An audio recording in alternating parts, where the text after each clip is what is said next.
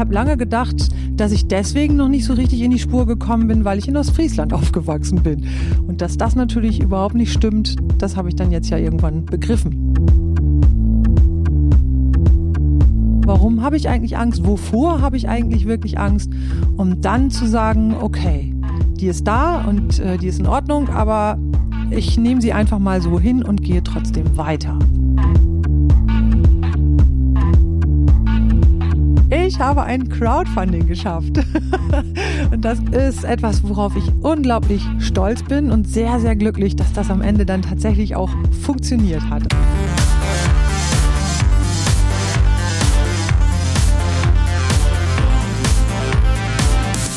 Hi und herzlich willkommen zum Podcast von Raketerei. Ich bin Imke Machura, ich wohne in Hamburg und mein Herz schlägt für Musik. Ich habe meine Leidenschaft zum Beruf machen können. Ich promote, ich bucke, ich manage ein Indie-Label. Ich bin Macherin. Ich bin eine von wenigen und ich frage mich schon lange, warum. Deswegen habe ich mich auf die Suche gemacht und ich habe Antworten gefunden. In dieser Podcast-Serie porträtiere und interviewe ich Frauen, die die Musikbranche prägen und mitgestalten. Ich zeige, wo die Frauen, Ladies und Bitches der Musikbranche stecken. Und noch mehr. Ich beantworte euch durch diese Interviews zentrale Fragen zur Musikbranche, mache auf Vorbilder sowie Vielfalt aufmerksam, empowere und vernetze. Klingt gut, oder?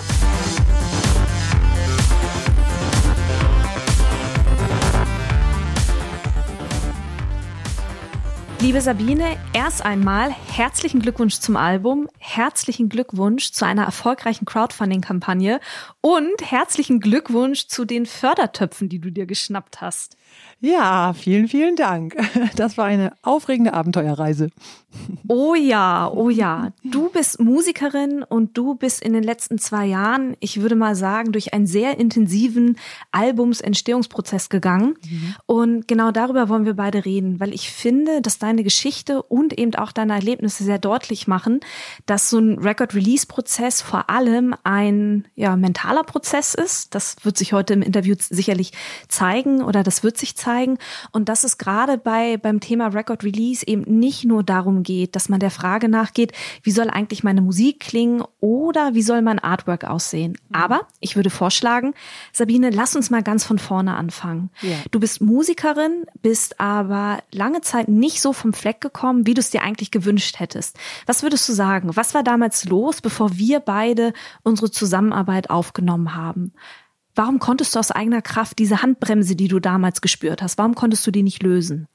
Ja, das ist wirklich eine sehr interessante Frage und ähm, im Grunde genommen habe ich ja immer wieder versucht, diese Handbremse zu lösen und äh, ja, das ist mir letztendlich nicht wirklich richtig gelungen vorher und ich habe mehrere Gründe dafür für mich herausgefunden und das eine sind definitiv immer starke Selbstzweifel gewesen. Also ich hatte äh, immer so diese Vorstellung, das muss alles richtig super perfekt sein, was ich mache, bevor ich rausgehe. Und das war so ein bisschen das Muster einer Selbstsabotage, weil ich das, was ich mir selber, also das den Anspruch, den ich dann selber hatte, erfüllen zu können, das setzt einen ja schon ganz schön unter Druck. Also das war das eine. Aber das andere, und ich glaube fast, dass das ja wesentlich ist, ähm, ich hatte überhaupt nicht die Idee, dass ich aus äh, meiner Fähigkeit, meiner musikalischen Fähigkeit einen Beruf machen könnte. Ich hatte einfach keine, habe das nicht gesehen. Also ich habe mich selbst als Künstlerin in dem Sinne nicht gesehen. Ich konnte immer schon Musik machen. Das war für mich überhaupt nichts Besonderes. Das war wie Lesen und Schreiben. Da macht man ja nicht auch, auch, auch nicht unbedingt gleich einen Beruf draus, wenn man es kann. Und, äh, und so war das für mich. Also es war kein richtiger Beruf. Und es gab halt auch in meinem Umfeld überhaupt keine Vorbilder, äh, ja, die mich da irgendwie hätten hin hinziehen oder mm, die mir hätten zeigen können, dass man sich dahin bewegen kann. Also das war auch eine wichtige Sache, dass ich diese Identität überhaupt gar nicht für mich so klar hatte, dass ich das gar nicht gesehen habe, dass ich ja aus dieser Fähigkeit einen Beruf machen könnte. Was würdest du sagen aus heutiger Perspektive, welche Rolle hat dein Alter möglicherweise auch gespielt? Also mein Alter, es ist ja so, dass ich jetzt anfange und ich bin ja nun schon äh, etwas fortgeschritten in meinem Alter. Ähm, das war tatsächlich auch eine Zeit lang die, diese Frage, oh je, kann ich in diesem Alter, soll ich da jetzt überhaupt noch was aufstellen und äh, soll ich mich da als Künstlerin jetzt positionieren?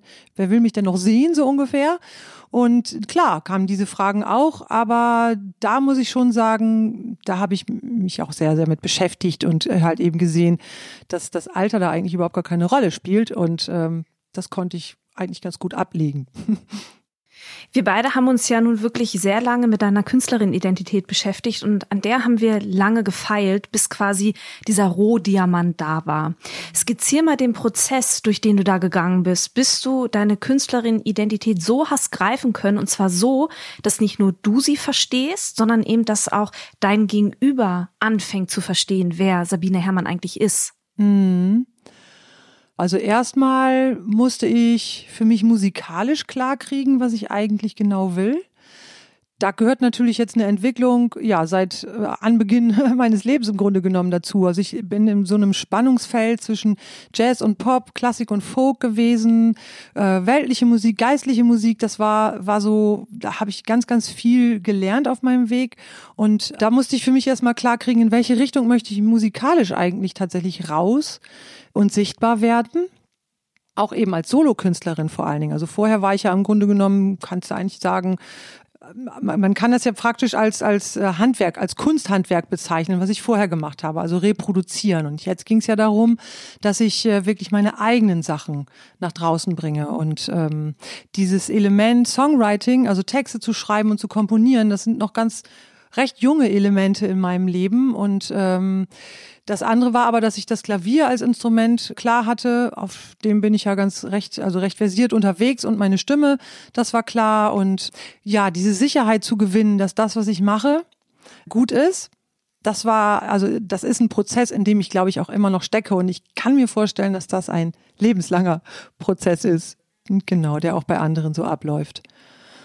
Und äh, das andere war tatsächlich auch meine Herkunft. Also ich bin ja in Ostfriesland aufgewachsen und das war tatsächlich, äh, seit ich da weggezogen bin, immer ein Thema für mich. Also ich habe das lange als Nachteil gesehen ne? und äh, habe gedacht, Mensch, da ist ja im Grunde genommen auch nichts los. Ich wurde mit meinem Talent eigentlich gar nicht richtig gefordert obwohl meine Eltern tatsächlich wirklich alles versucht haben und äh, alles möglich gemacht haben. Aber ähm, ich habe lange gedacht, dass ich deswegen noch nicht so richtig in die Spur gekommen bin, weil ich in Ostfriesland aufgewachsen bin. Und dass das natürlich überhaupt nicht stimmt, das habe ich dann jetzt ja irgendwann begriffen, dass ich das sogar mir zunutze machen kann, ja. Was war das für ein Moment, als du für dich festgestellt hast, dass es genau das ist, was du auch für dich nutzen kannst? Der erste Moment war ja schon 2009, als ich mein erstes Album gemacht habe und ähm, da habe ich ja musikalisch auch noch sehr experimentiert und da habe ich aber äh, einen Song für meine Mama geschrieben und als ich anfing, den zu schreiben, war mir ganz schnell klar, dass ich den auf Blatt schreiben möchte. Und in diesem Prozess, diesen Song zu schreiben, habe ich mich zum ersten Mal so intensiv mit dieser plattdeutschen Sprache auseinandergesetzt wie noch nie vorher. Und vor allen Dingen habe ich mich habe ich mein Herz aufgemacht für diese Sprache. Und das war eigentlich der Moment. Und das wurde damit auf einmal ein Teil von mir, beziehungsweise mir wurde bewusst, dass es eigentlich schon immer ein Teil von mir gewesen ist, der aber abgekoppelt war. Und als ich dann anfing, äh, oder als ich diesen Song damals geschrieben habe, da habe ich auf einmal gespürt, dass das wirklich auch meine Wurzeln sind, also auch meine sprachlichen Wurzeln, die im Grunde genommen ein bisschen verkümmert waren. Und ja, dann habe ich ja dann irgendwann im Laufe der Zeit festgestellt, dass ich diese Sprache wirklich ja zu dem zu meiner musikalischen Sprache oder zu der Sprache meiner Musik machen möchte. Und dann ja hat sich das so weiterentwickelt. Also das Herz zu öffnen, das war eigentlich ähm, dieser Moment, ne, wo du nachgefragt hast. Als du angefangen hast, dein Herz zu öffnen, was für Themen oder Gefühle sind da noch hochgekommen damals? Oh, viel. Also das eine war, wie ich vorhin schon so erwähnte, dieses meinen Frieden schließen mit meiner Herkunft und gar nicht mal unbedingt sogar nur Frieden schließen, sondern auch auf einmal darin auf einmal etwas ganz Großartiges zu sehen. Also das hat sich komplett umgekehrt. Ne? Während ich so, ähm, als ich anfing zu studieren, habe ich das fast schon immer noch verleugnet, ne? dass ich aus Ostfriesland komme, weil es mir unangenehm war. Und äh, mittlerweile sage ich das tatsächlich, also ja, also mit Stolz, kann ich eigentlich so sagen. Das ist ein blödes Wort, aber es ist tatsächlich so. Also ich, ich freue mich richtig darüber, wenn ich erzählen kann, dass ich aus Ostfriesland bin, weil ich mich überhaupt nicht mehr dafür schäme. Und ähm, insgesamt hat sich aber komplett durch diese Entwicklung hin zu meiner Künstlerinnenidentität auch äh, mein Selbstbewusstsein eben tatsächlich entwickelt und gestärkt ich sehe jetzt, wie ich bin und so kann ich mich jetzt auch zeigen und das war lange nicht der Fall und äh, ich glaube, das hat ganz viel damit zu tun, dass ich ja ein paar Punkte in meiner Identität eben auch einfach annehmen kann jetzt. Mhm. Du hast es wunderbar ausgedrückt. Dennoch sind wir ja in unserer Zusammenarbeit an so einen Punkt gekommen. Ich weiß, da war ich gerade in Berlin, ich war bei meiner Schwester und wir beide hatten unsere 1 zu 1 Session und ich weiß nicht mehr, ob du mir vorher schon eine E-Mail geschrieben hattest, aber auf jeden Fall kam in dieser Session von uns beiden, hast du zu mir gesagt, Imke, ich will nicht mehr, ich will die Zusammenarbeit beenden. Du warst gerade in einer Zeit, du wolltest Songs schreiben, du wolltest dich auf deine Songs konzentrieren, du wolltest deinen Sound entwickeln und es wurde dir an diesem Punkt alles so ein bisschen zu viel. Mhm. Was würdest du aus heutiger Perspektive sagen? Woher kam dieser Impuls, diese Handbremse, von der wir eingangs sprachen, die wieder anzuziehen? Mhm ja, im Grunde genommen kann man sagen, same story. Also es war tatsächlich dieser Anspruch, dass ich erstmal die Musik perfekt machen und auch selbst als, als, als Künstlerin irgendwie dachte, ich müsst, muss doch erstmal fertig sein. Und dann kann ich damit an die Öffentlichkeit gehen.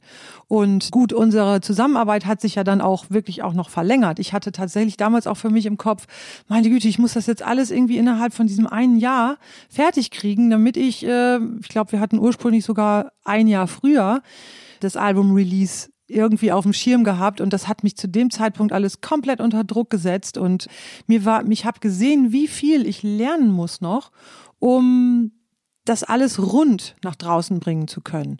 Und äh, dann hast du mich aber ja wunderbar beruhigt und es wurde dann auch klar, äh, Zeitpunkte oder Deadlines, die man sich setzt, die sind natürlich erstmal wichtig als Antrieb, und als Ansporn, aber ähm, sie sind, hängen nicht wie ein Fallbeil über einem. Also man hat ja durchaus die Möglichkeit, dann auch etwas zu verschieben, wenn man merkt, da ist noch ein Prozess, ja, in der Luft, der, der sich noch vollziehen möchte, bevor man dann halt eben den nächsten Schritt macht. Und das war damals für mich ganz entscheidend. Und du hattest vor allen Dingen auch gesagt, und das war wirklich ein ganz entscheidender Satz, hinter der Angst liegt der Schatz da komme ich immer wieder drauf zurück. Also Angst war tatsächlich immer etwas, was mich sehr gelähmt hat vor vielen Dingen immer wieder, habe ich, habe ich immer wieder Angst, die sich dann, die dann so aufploppt. Und äh, wenn man sich das aber bewusst macht, dass Angst nicht unbedingt ein Stoppschild, sondern ein Wegweiser sein kann. Und äh, dass dahinter eben tatsächlich dieser Schatz liegt, nachdem man sich ja so sehnt. Und das war ja bei mir auch der Fall. Ich wollte ja unbedingt raus mit meiner Musik und das brauchte ich wirklich doch einige Male, dass äh, du mir das immer wieder so klar gemacht hast oder auch in anderen Punkten bin ich immer wieder darauf gestoßen, dass ich mich von der Angst eben nicht lähmen lasse oder dazu veranlasst fühle, meine Handbremse wieder anzuziehen, sondern im Gegenteil vielleicht einfach mal das Tempo ein bisschen runterfahren, ein bisschen hinschauen, was ist da gerade los mal so ein bisschen in meine Seele gucken, warum habe ich eigentlich Angst, wovor habe ich eigentlich wirklich Angst, um dann zu sagen, okay, die ist da und äh, die ist in Ordnung, aber ich nehme sie einfach mal so hin und gehe trotzdem weiter. und das ist eigentlich das entscheidende Learning, was ich so mitgenommen habe, ja. Ja, und da muss ich auch sagen, da war ich auch immer und immer wieder, wenn die Kamera zwischen uns beiden anging, immer und immer wieder so beeindruckt von dir, wenn ich gesehen habe, du ziehst dich zurück und wie du dann irgendwann immer und immer wieder wie so ein Phönix aus der Asche gekommen bist und mir gesagt hast, Imke, das und das habe ich jetzt wieder über mich gelernt ja. und jetzt kann ich weitermachen. Und genauso war es ja auch. Wir haben ja auch damals an dem Punkt weitergemacht und was wir dann gemacht haben ist, wir haben den ganzen Zeitplan, wir haben das alles viel, viel lockerer gestaltet und haben auch viel, viel mehr Pausen für dich eingeplant mhm. und haben auch überhaupt an diesem Punkt angesetzt, mit Tools zu arbeiten, mit denen man sich auch gut organisieren kann. Und du hast dich dann irgendwann so gut organisiert gehabt und du hattest dann ja so viel Luft oder mehr Luft auf jeden Fall, dass du irgendwann einen Podcast gelauncht hast, weil dir gerade dieses ähm, ja plattdeutsche Thema so sehr am Herzen lag, als du in diesem Album-Release-Prozess oder in diesem Album-Entstehungsprozess den Podcast gelauncht hast. Worum ging es damals in diesem Podcast? Ja, das ist äh, eine gute Frage. Also die Idee war auf jeden Fall damals klasse. Also ich muss an der Stelle vielleicht mal eben kurz einwenden, dass der Podcast im Moment auf Pause steht, weil es mir zwischendurch auch einfach echt zu viel wurde und ich das alles gar nicht mehr wuppen konnte. Ich ähm, habe aber tatsächlich im Hinterkopf, den auf jeden Fall wieder aufzugreifen und äh, nochmal komplett ah ja auch dann nochmal neu zu, zu launchen. Relaunchen. Ja, genau, zu relaunchen und äh, da wirklich nochmal mit einem viel deutlicheren und klareren Konzept ranzugehen. Und das wird dann tatsächlich sein, die Auseinandersetzung mit dem, was typisch ostfriesisch ist. Das war ja von Anfang an der Titel, typisch ostfriesisch mit einem Fragezeichen.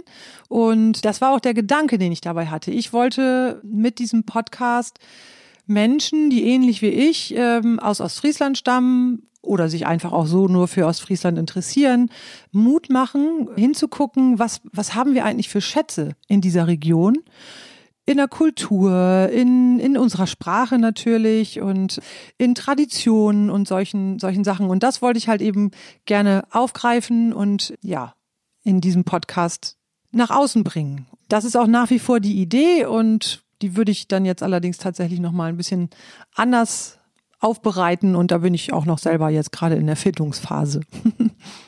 Du bist ja denn damals auch, als du den Podcast gelauncht hast, also du hast im Rahmen deines Podcasts Leute interviewt, angefangen, Menschen auch zu porträtieren und du hast angefangen und warst in Ostfriesland Facebook-Gruppen unterwegs.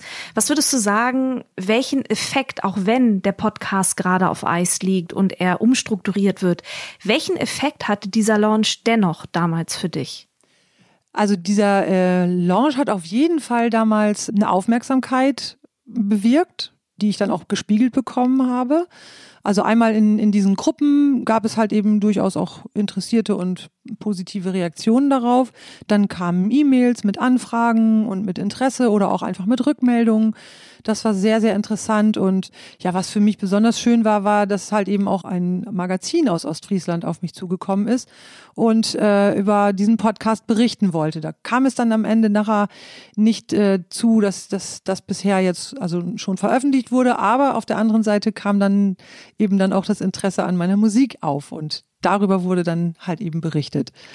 Also es hat Verbindungen geschaffen. So ein, also genau. Ja, es gab so einen Ping-Pong-Effekt plötzlich, ja. dass du durch diese Expertise mit deiner Musik plötzlich in dieser Community sichtbar wurdest. Genau, und das ist zum Beispiel etwas, was für mich komplett neu war und äh, wo ich auch immer noch am Ausprobieren bin oder am Gucken bin immer wieder, wie fühlt sich das für mich an? Mit dem, was ich mache, an Communities heranzutreten, die es schon gibt, aber daraus auch dann wieder eine eigene Community aufzubauen. Und ähm, das ist etwas, das ist für mich ein unglaublich großes Abenteuer und ich spüre auch eine Verantwortung, ne, die dann dahinter steckt für mich. Wenn ich jetzt eine Community aufbaue, dann sind da ja praktisch Menschen drin, die auch was Bestimmtes erwarten und das zu erfüllen. Da muss man sich vorher wirklich genau überlegen, was, was kann ich erfüllen, was will ich erfüllen und mit was möchte ich diese Menschen oder möchte ich mit diesen Menschen in Verbindung gehen? Das ist ja letztendlich das. Man baut ja Verbindungen auf.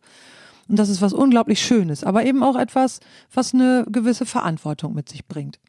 Ich finde es total schön, dass du gerade sagst, ich möchte versuchen, also dass du dein Podcast als Spielwiese die ganze Zeit betrachtest. Ja, genau. Mhm.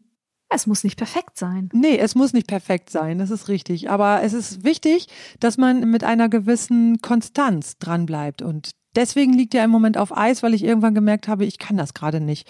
Ich kann das gerade einfach nicht wuppen, den wirklich mit einer gewissen Konstanz zu präsentieren, diesen Podcast und zu füttern. Und deswegen liegt er gerade auf Eis. Aber ich hoffe sehr, dass ich nach dem Album-Release mir da auf jeden Fall das dann so wieder aufbaue, dass ich ihn in regelmäßigen Abständen ja wieder präsentieren kann. Ne? Ja, der Podcast ist ja auch in einer Zeit entstanden, wo die Albumsachen, wo gerade alles so in die Bahn gebracht war und das so vor sich hin werkelte. Deswegen gab es ja da dieses, dieses Zeitfenster. Du hast gerade schon das Stichwort gesagt, Album und Album-Release. Lass uns mal auch zu deinem Album zurückkehren. Der Podcast hat dir also nochmal so eine zusätzliche Expertise gegeben. Dann bei deinem Album hat sich aber auch eine ganze Menge entwickelt. Du hast in dieser Zeit auch angefangen, deinen Sound zu finden. Was hast du gemacht, um diesen Sound zu finden, den wir jetzt auf deinem Album quasi hören können? Ja, das ist einerseits natürlich die langjährige Erfahrung als Musikerin. Also ich wusste ja nun, was ich kann und was ich nicht kann. Und ich war mit meinen Songs jetzt nun schon ein paar Jahre unterwegs und hatte, wie ich vorhin schon erwähnte, auch verschiedene Stilrichtungen ausprobiert. Und Jazz hat mich immer sehr interessiert, aber ich, mir war klar, ich bin keine Jazzmusikerin. Also wenn, dann würde ich das auch anders bedienen wollen. Und ich wusste, da ist irgendwie noch ein Potenzial drin in meiner Musik, aber ich habe das selber nicht, ich konnte das nicht hören. Also ich hatte selber keine, keine Idee, wie das, was ich da mache, wie das noch klingen könnte. Und dann habe ich mich auf die Suche gemacht und habe so ein bisschen recherchiert, was, was gibt es so für. Irgendwann war mir klar, ich möchte mit einem Produzenten zusammenarbeiten.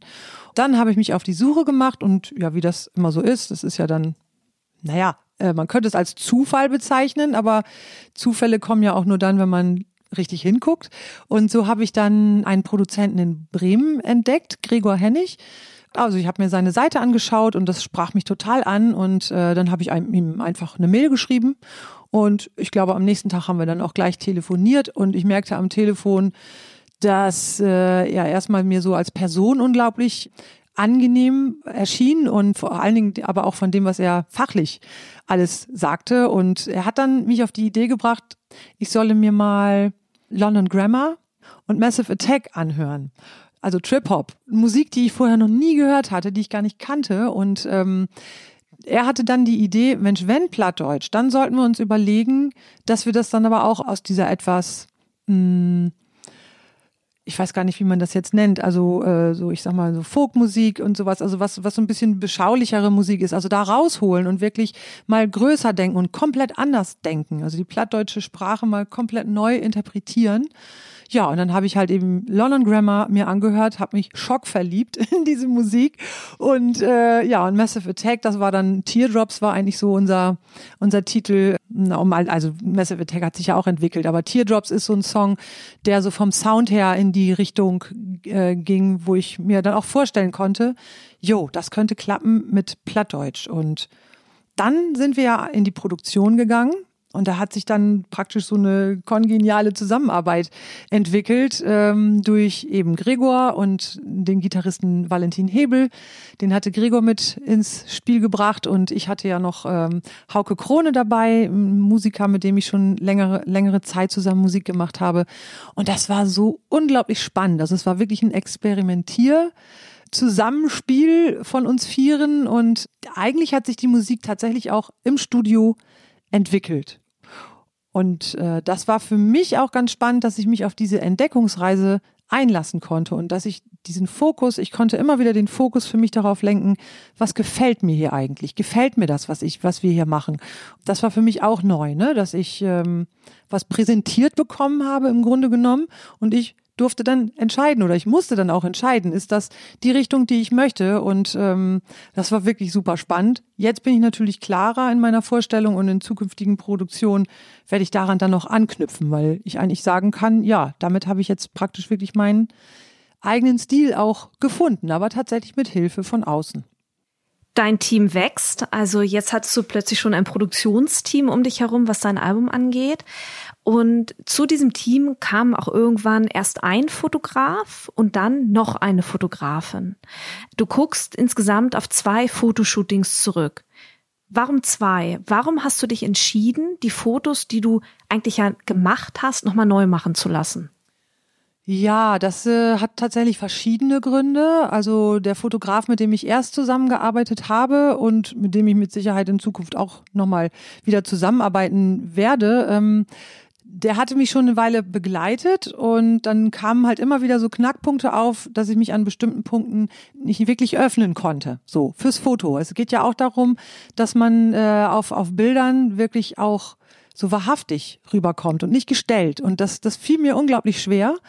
Und dann äh, war mir irgendwann klar, dass es mir, oder nein, es kam die Idee auf, dass es mir helfen könnte, wenn meine langjährige Freundin vielleicht dabei ist, ne? Weil äh, die kennt mich gut und die weiß ganz genau, was sie so, ja, wie sie mit mir umgehen kann, damit, damit ich mich öffne. So, und dann ergab sich da erstmal diese Möglichkeit, dass sie mitkommt zu einem Fotoshooting. Und dann äh, äh, habe ich auf einmal eine Fotografin entdeckt, die in Ostfriesland arbeitet. Und da hat es sich dann ergeben, dass ich mit dieser Fotografin ein Fotoshooting machen konnte und meine Freundin war dann auch dabei. Und das war sehr interessant. Dann haben wir zu dritt ein, ein Fotoshooting gemacht, also für mich natürlich. Und da war so eine unglaublich starke weibliche Energie da, weil wir halt eben drei Frauen sind. Und ähm, das war richtig ein Fest der der Freiheit, kann ich eigentlich nur, nur so sagen. Und ich glaube, das hatte was damit zu tun, dass wir halt eben auch einfach mit drei Frauen zusammen waren oder dass ich mit zwei Frauen zusammengearbeitet habe und ich konnte mich da auf einmal, hat's plopp gemacht und ich konnte mich auf einmal öffnen. Und das ging vorher nicht und warum auch immer. Ich kann es nicht sagen, aber es war für mich wichtig, mich ähm, da auch nochmal ganz neu zu erleben und zu erfahren. Genau, und dabei sind dann ja auch wirklich ganz tolle Fotos rausgekommen.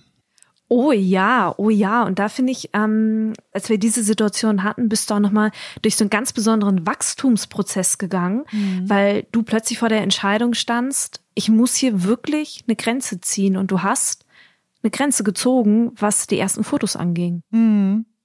Genau, die ersten Fotos, ähm, da habe ich mich einfach äh, angeschaut auf diesen Bildern und ähm, ich wusste, dass es nicht die Sabine, die ich, die ich werden will.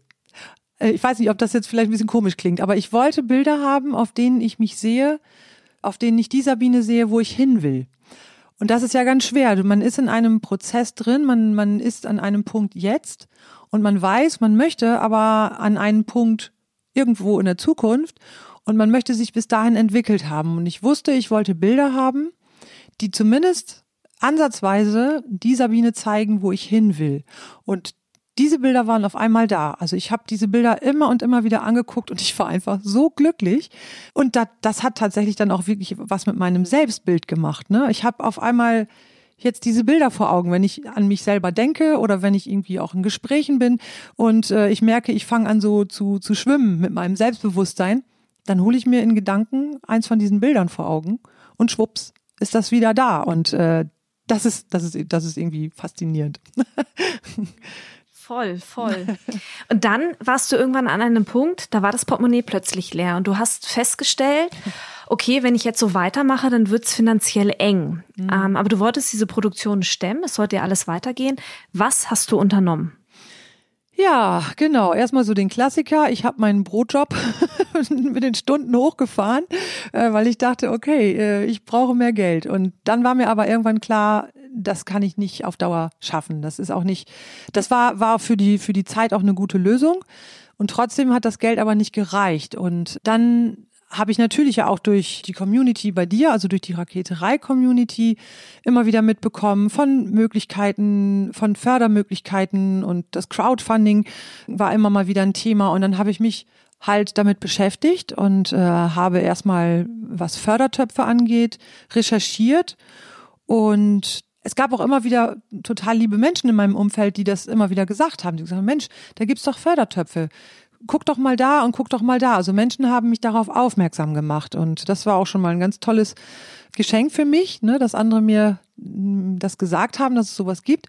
Und dann habe ich mich auf die Suche gemacht, habe ein bisschen herumtelefoniert und dann hatte ich letztendlich das Glück, dass die oldenburgische Landschaft auch eine Beratung und eine Unterstützung für Kulturakteure anbietet. Also in Form einer, einer netten Person, eines netten Herrn, der eben tatsächlich aus der Regionalberatung speziell dafür für ähm, also darauf ausgebildet ist, eben Menschen bei Fragen und Problemen zu helfen, die sich aus einer Situation ergeben und eben auch zu beraten in Bezug auf die Fördertöpfe. Und ähm, genau, bei dem, äh, der hat mich praktisch durch diesen Prozess auch durchbegleitet bis hin zur Fertigstellung meines Förderantrags und hat das dann am Ende sogar noch bewirkt, dass ich äh, nicht den ersten Förderantrag für einen kleineren Topf bekommen habe, sondern sogar noch eine Stufe weiter, weil er mir dann nämlich noch die Verbindungen zur, zum Plattdeutschbüro ähm, der Oldenburgischen Landschaft hergestellt hat und die waren dann total interessiert an dem, was ich mache und dadurch ist dann die Förderung praktisch nochmal ein größerer Topf geworden. So. Unfassbar. Und alles war möglich, weil du plötzlich dieses klare Profil hattest und dein Gegenüber verstanden hat, wofür du stehst. Genau. Aber Fördertöpfe waren ja nicht nur das Einzige. Was hast du denn noch gemacht? Ja, ich habe ein Crowdfunding geschafft. Und das kann ich heute yeah. ja mit ganz, ganz viel Glücksgefühlen in, in mir auch sagen. Und äh, das ist etwas, worauf ich unglaublich stolz bin und sehr, sehr glücklich, dass das am Ende dann tatsächlich auch funktioniert hat. Es war ja ein Weg und der, ja, hm, aber da wirst du mir jetzt wahrscheinlich noch ein paar Fragen stellen, nehme ich an. oh ja, oh ja. Lass uns das mal Stück für Stück durchgehen mit dem Crowdfunding. Also vielleicht erstmal anfangen mit der Frage nach der Summe. Wie viel Geld wolltest du überhaupt haben übers Crowdfunding? Ja, genau. Da habe ich erstmal so mit ein paar Zahlen herumgespielt und irgendwann habe ich mich dann hingesetzt und habe wirklich mir genau angeguckt, wie viel Geld brauche ich denn eigentlich tatsächlich, wirklich, um bestimmte Ziele noch erreichen zu können. Und dann war irgendwann diese Summe 5000 Euro im Raum. Dann habe ich immer noch mal wieder hin und her überlegt und wollte wieder zurückrudern auf 3000 Euro und ja, letztendlich habe ich mich dann für 5000 Euro entschieden und habe mich auch entschieden, ich habe das ja bei, hm, darf ich das hier sagen, bei welcher? bei Startnext, Sag, ja. bei Startnext gemacht und da hätte man durchaus die Möglichkeit gehabt, mit 100 Euro zu starten und danach einfach alles, also nur den, den Zuwachs einfach mitzunehmen. Oder man hat halt das Konzept, man setzt sich tatsächlich eine Startsumme und man kriegt aber auch wirklich dann diese ganzen äh, Gelder, die kommen nur dann in Bewegung, wenn man diese Startsumme wirklich erreicht. Und ich habe mich dann ganz mutig dafür entschieden, tatsächlich 5000 Euro als Startsumme anzusetzen. Und dann ging die Reise los. Oh ja, du hast dir einen langen Zeitraum mhm. ausgesucht. Ich glaube drei Monate. Vom 18. Mai bis zum 31. Juli. Ja, wie hast du diese lange Zeit, wir fangen mal vorne an, wie hast du dein Crowdfunding vorbereitet? Ja, äh, also ich habe äh, genau, also ich habe schon, ich habe eine Menge gemacht. Ich meine, ich weiß, dass es äh, durchaus an Vorbereitungen hätte noch viel mehr möglich sein können. Aber also ich mach mal, wie habe ich mich vorbereitet? Also ich habe teilgenommen an verschiedenen Webinaren, die Startnext angeboten hat für die Starterinnen und ja, habe mir da ganz, ganz viele Notizen gemacht und all das, was die so geraten haben, habe ich dann Schritt für Schritt auch umgesetzt. Das heißt, ich habe ein kleines ähm, Promotion-Video selber gemacht.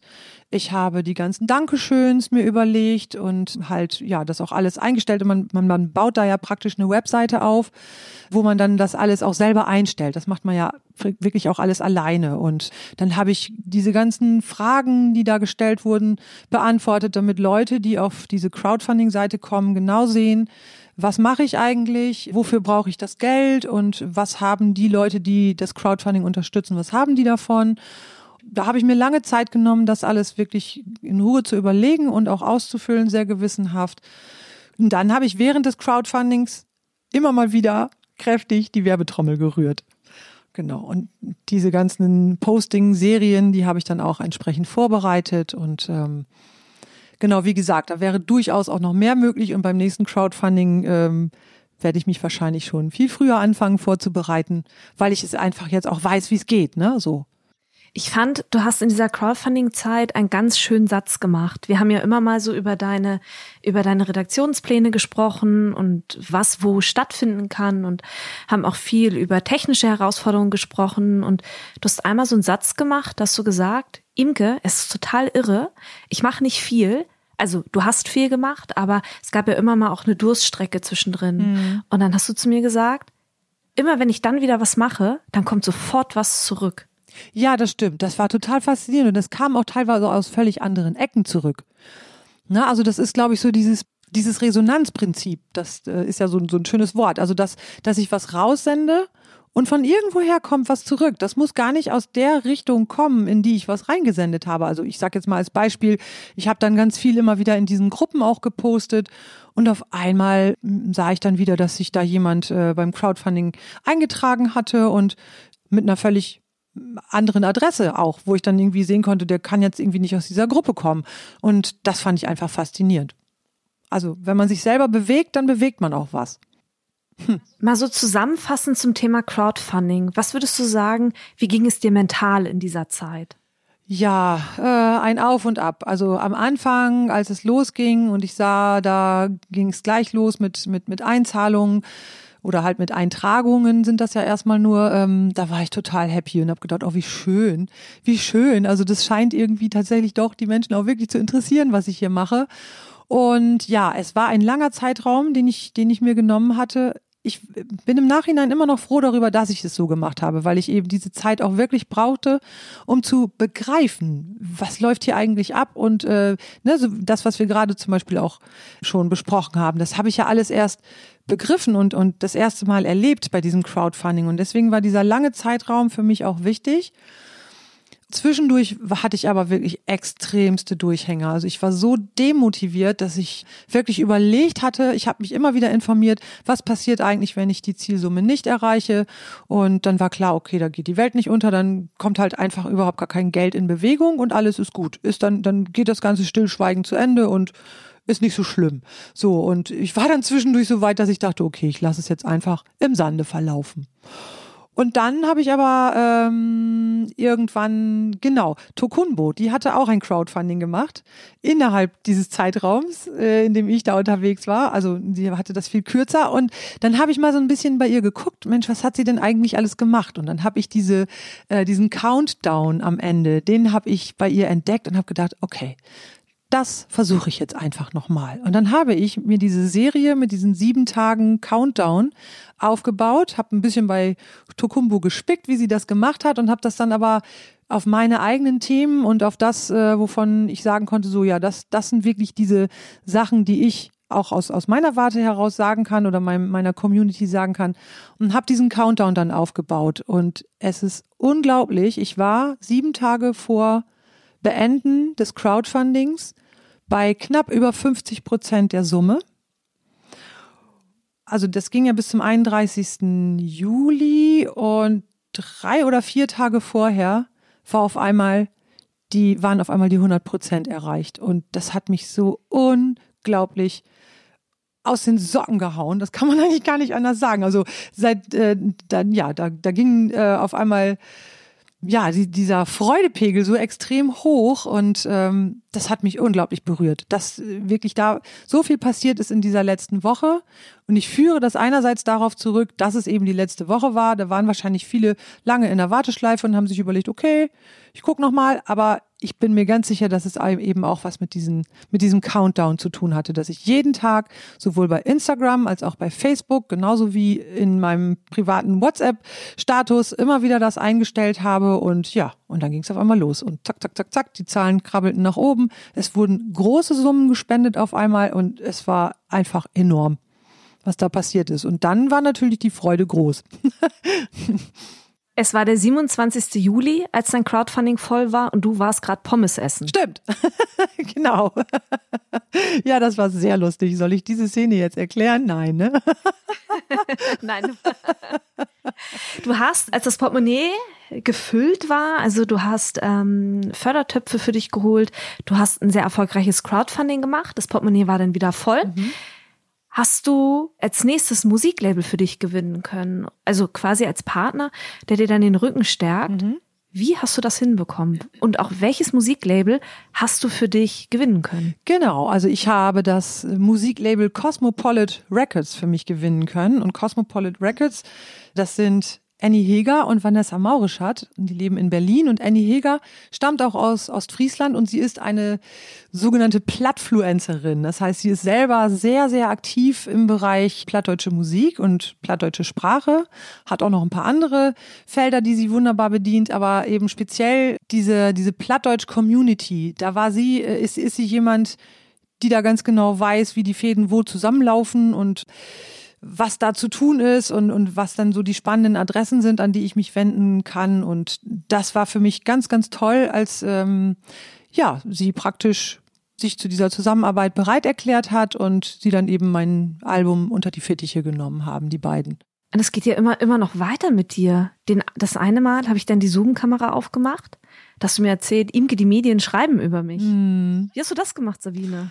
Ja, äh, anrufen, hin, Mails hinschreiben ähm, und immer wieder nachfassen, wenn nicht gleich was zurückkommt. Und dann habe ich durchaus auch mich erinnert an Kontakte, die ich schon mal hatte und ähm, wo ich dann aber auch privat zum Beispiel bei, bei Facebook, also privat, aber bei Facebook äh, Kontakt hatte und dann habe ich dann über diesen Weg auch mal nachgehakt und äh, dann wurde mir ein Tipp gegeben, Mensch, probier's mal da und da. Ja, und so bin ich jetzt mittlerweile äh, in der Ostfriesland, in der Ostfriesen-Zeitung wurde ein Bericht über mich geschrieben, jetzt hier bei uns in, in der Region, in der ich lebe. Ich lebe im Landkreis Oldenburg und hier gibt es das Delmenhorster Kreisblatt. Also ein Redakteur hier bei, bei uns in einem Lokalblatt hier in, in meiner Region hat einen wunderbaren Bericht geschrieben und genau, im Radio war ich während des Crowdfundings einmal und ähm, das ist tatsächlich aber etwas, da merke ich auch, da muss man wirklich richtig, richtig viel Zeit investieren und dranbleiben und immer wieder hinschreiben, immer wieder versuchen, auch jemanden ans Telefon zu kriegen und nicht damit rechnen, dass man mit einer Mail gleich eine Antwort bekommt. Also da muss man dann immer mal wieder nachhaken und an, nachfassen, auch ein bisschen Fingerspitzengefühl dafür entwickeln, äh, wie tritt man an Redakteurinnen und Redakteure ran ohne dass es denen auch auf die Nerven geht und dass sie dann vielleicht irgendwann sagen, so jetzt reicht's, ne?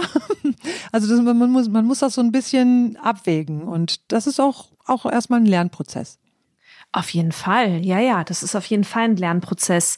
So von außen weiß man ja auch gar nicht, wie, keine Ahnung, Redaktionen strukturiert sind, wie die arbeiten. Dafür muss man, wie für so vieles, erstmal ein Gefühl entwickeln. Mhm. Sabine, mal so zusammenfassend, was würdest du sagen, wie eng hängt Musik machen und sich eine Selbstvermarktungsstruktur aufzubauen zusammen tatsächlich? Also wie, ja, wie eng hängt das zusammen?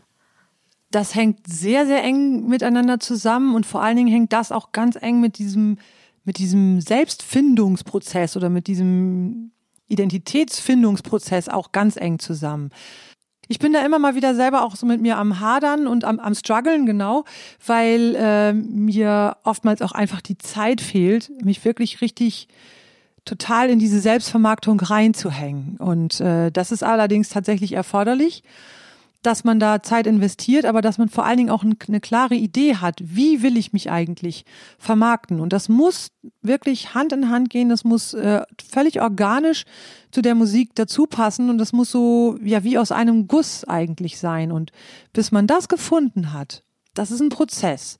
Und ich kann für mich persönlich noch sagen, dass diese Selbstvermarktung ganz, ganz viel mit meiner Persönlichkeitsentwicklung auch macht viele Ängste, die ich, die mich sonst gehemmt haben, die bauen sich jetzt ab, weil ich gelernt habe, mich zu trauen, auch einfach mal mein Gesicht in die Kamera zu halten, eine kleine Story aufzunehmen und die dann auch direkt zu posten, ohne sie, wie ich das am Anfang gemacht habe, mir zehnmal anzugucken, am besten noch zu schneiden, am besten 50 Mal aufzunehmen, bis ich denn dann, bis sie denn dann so weit ist, dass ich sage, okay, so gefalle ich mir. Und ähm, das hat sich zum Beispiel wirklich geändert. Also ich habe gelernt, durch diesen Prozess der Selbstvermarktung ja, mehr zu mir selber zu stehen und auch zu kleinen Ecken und Kanten zu stehen und sie einfach auch nicht mehr so schwerwiegend zu sehen. Und das hängt natürlich ganz eng mit dem Musikmachen zusammen, weil ich habe ja die Musik gemacht, damit Menschen sie hören. Die Menschen können diese Musik aber nur hören, wenn sie darauf aufmerksam gemacht werden. Und dafür muss ich bereit sein, mich als Person und sozusagen ja eigentlich fast als, als Mittlerin zwischen der Musik und den Menschen zu betrachten. Und das war auch so eine Geschichte, dass ich gelernt habe, dass es ja gar nicht um mich als Person geht, sondern ich als Mensch bin einfach nur diejenige, die meine Musik nach außen bringt. Ich weiß nicht, ob man das so nachvollziehen kann, was ich damit meine, aber es ist einfach ein, ein, Unterschied, ob man denkt, dass man sich selbst zeigt oder dass man denkt, ich zeige mich, aber ich bin das Gesicht meiner Musik. Also eigentlich zeige ich meine Musik und ähm, dann hat das irgendwie einen anderen Stellenwert. Kann man das verstehen, was ich gerade hm, versucht ja, habe? Total. Ja, gut. ja, ja, total. Du mhm. warst oder du bist zu einer Brückenbauerin in, im Prinzip geworden. Genau, und diese Brücke, die ist sogar in mir selbst. Also ich bin selber praktisch die Brücke zwischen meiner Musik und dem Publikum. Und, und das musste ich auch selber erstmal kapieren. Und ne, deswegen musste diese Brücke in meinem eigenen Verständnis auch erstmal entstehen. Inwiefern hat dich die Zusammenarbeit verändert? Also worin unterscheidet sich die Sabine von damals zur Sabine von heute? Also so persönlich, aber vielleicht auch beruflich. Also persönlich ist es erstmal, dass ich eben wirklich deutlich an Selbstvertrauen dazu gewonnen habe, dass ich erstens weiß, was ich will und mich nicht mehr frage, was ich soll, so, also, ne, das gehört nicht, also das, was ich will, wiederum zieht das nach sich, was ich soll und das ähm, ist was anderes, als wenn man irgendwie ins Außen fragt, was soll ich denn eigentlich machen. Also da hat sich zum Beispiel ein Riesenprozess vollzogen, dass ich viel, viel klarer bin mit meinen eigenen Zielen, dann bin ich meinem Selbstvertrauen auch äh, insofern größer geworden, weil ich echt jetzt weiß, was ich geleistet habe. Und das fordert natürlich auch als Konsequenz von mir selber, dass ich mich damit zeige. Ne? Und ähm, das hat sich deutlich verändert, dass ich dranbleibe, dass ich gelernt habe, ja, auch dann, wenn mein Ego mal wieder rumquakt von wegen, heute ist es aber nicht so gut und so weiter. Nein, du bist jetzt ruhig, ich zeige mich heute trotzdem und ich arbeite trotzdem weiter. Also das ist auch so ein wichtiger Lernprozess gewesen. Und beruflich, äh, ja, beruflich stehe ich jetzt ja im Moment so da, dass ich noch, was, was den Beruf als Künstlerin angeht, das ist im Aufbau. Also ich fange jetzt an, Genau, wir haben vorhin übrigens über Team gesprochen. Ich habe mittlerweile auch eine Bookerin mit im Board. Ich hatte noch eine Grafikerin mit dabei oder habe sie dabei ähm, bei der Gestaltung des Artworks. Und das sind also wirklich viele Menschen, die da mittlerweile dazugehören. Und die Bookerin, da geht's jetzt darum, eben auch wirklich Konzerte zu spielen und äh, sich das aufzubauen. Und das ist etwas, wo ich sehe, jetzt habe ich ein Album. Ich habe dieses Album und kann das verkaufen, aber entscheidend ist, dass ich in Zukunft eben auch Konzerte spiele je nachdem, wie sich das entwickelt, bin ich mir auch sicher, wird sich das Berufsfeld Musikerin auch noch vergrößern. Ja, und im Moment ähm, habe ich ja halt eben auch noch meine, mein, meinen Beruf als Lehrerin und den mache ich auch sehr, sehr gerne und das muss ich einfach schauen, wie sich das perspektivisch entwickelt, damit das alles in einem guten Gleichgewicht bleibt.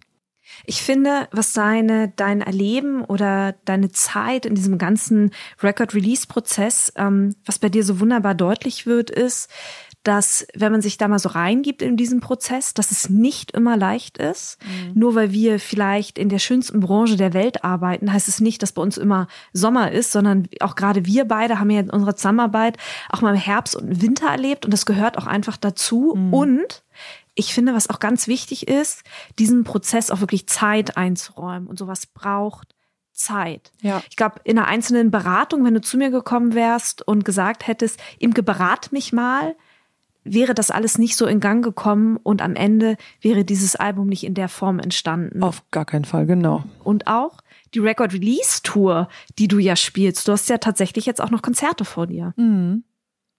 Also definitiv wäre das mit einer einmaligen Beratung überhaupt nicht zustande gekommen. Wahrscheinlich hätte mich das sogar eher noch erschlagen, wenn ich innerhalb von einer Beratung gehört hätte, was da eigentlich alles dranhängt. Für mich war das ganz wichtig, dass wir beide alle zwei Wochen diesen eins zu eins Termin hatten. Und ich kann das jetzt auch an dieser Stelle auch nochmal, ja, auch, auch sagen.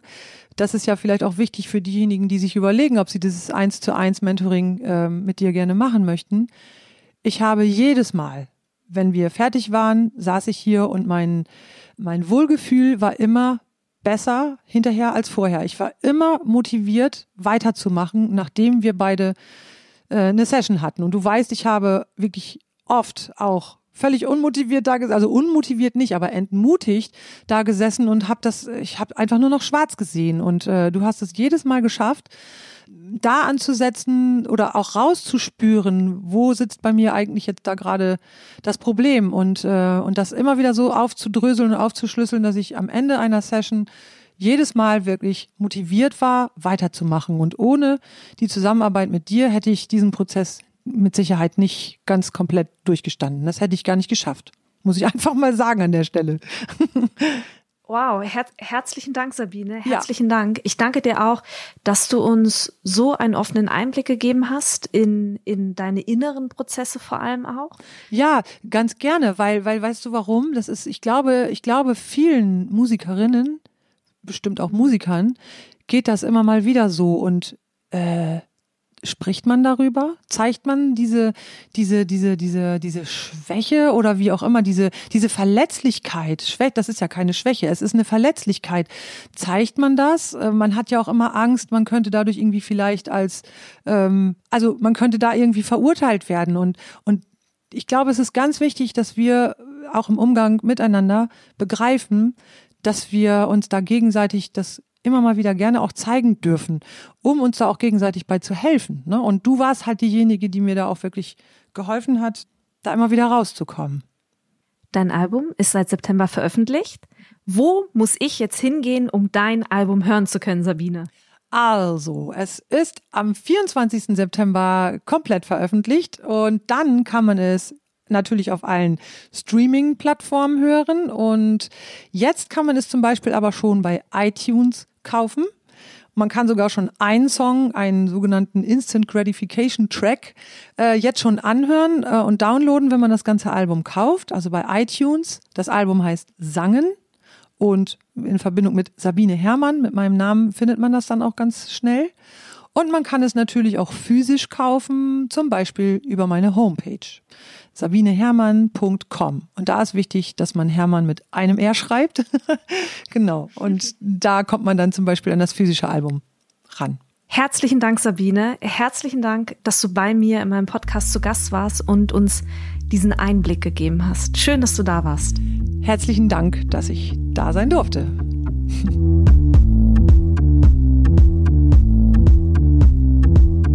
Herzlichen Dank fürs Zuhören. Ich möchte zu guter Letzt noch alle Musikerinnen unter euch in die Facebook-Gruppe Raketerei Backstage einladen. Hier findet über den Podcast hinaus weiterer Austausch zu Musikbranchenthemen statt.